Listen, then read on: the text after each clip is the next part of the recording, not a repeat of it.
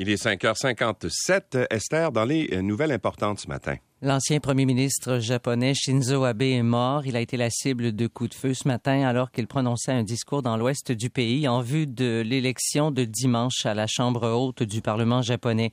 Les secours avaient fait état d'un arrêt cardio-respiratoire. Monsieur Abe, âgé de 67 ans, a dirigé le pays par deux fois, laissant une forte empreinte après son passage. Il avait quitté son poste en 2020 après presque dix ans au pouvoir. Un homme dans la quarantaine a été arrêté. Il a déjà fait partie de la marine du Japon. À Montréal, un homme a été poignardé en fin de soirée dans un parc du secteur La Salle. La vie de l'individu de 24 ans n'est pas en danger. Il n'y a pas de suspect en lien avec cette affaire pour l'instant. Et un objet incendiaire a été lancé au cours de la nuit à travers la vitrine d'un salon d'esthétique de la rue Hochelaga. L'objet se serait éteint de lui-même. Il n'y aurait pas eu de blessés. Les enquêteurs vont se rendre sur place ce matin.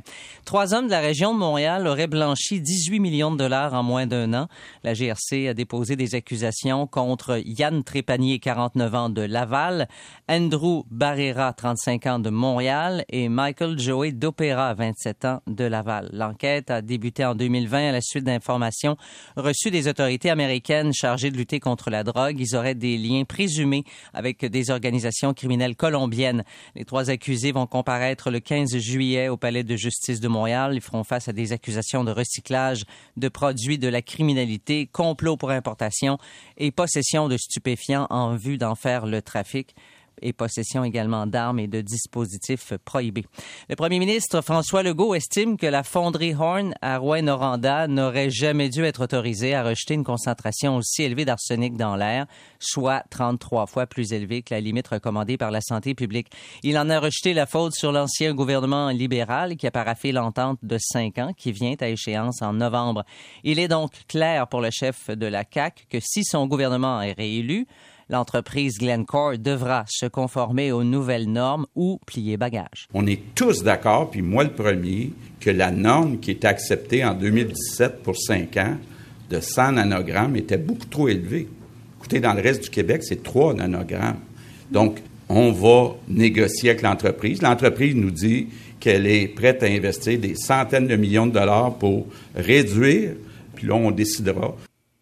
La menace d'une grève plane sur Via Rail qui pourrait devoir suspendre ses services dans l'ensemble de son réseau lundi prochain. Les négociations se poursuivent pour le moment avec l'aide d'un conciliateur, mais un avis de grève de 72 heures a été transmis par Unifor qui représente 2400 employés. Les passagers concernés pourront modifier leur réservation sans frais ou opter pour un remboursement intégral des billets non utilisés advenant que cette grève se concrétise. Le gouvernement fédéral prétend que les retards concernant les passagers passeports au pays vont diminuer de façon considérable d'ici la fin de l'été. Ben le gouvernement souhaite trouver des solutions pouvant aider à moderniser et simplifier le programme de passeport à moyen et long terme grâce à des solutions numériques afin de rendre possible les demandes en ligne pour les renouvellements.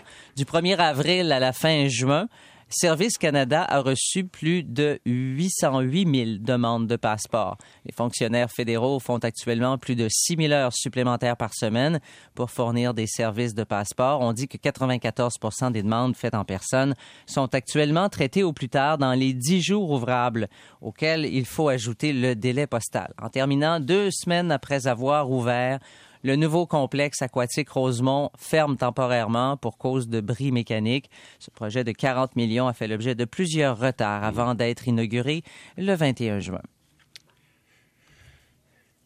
Et qu'est-ce qui se passe sur la 125?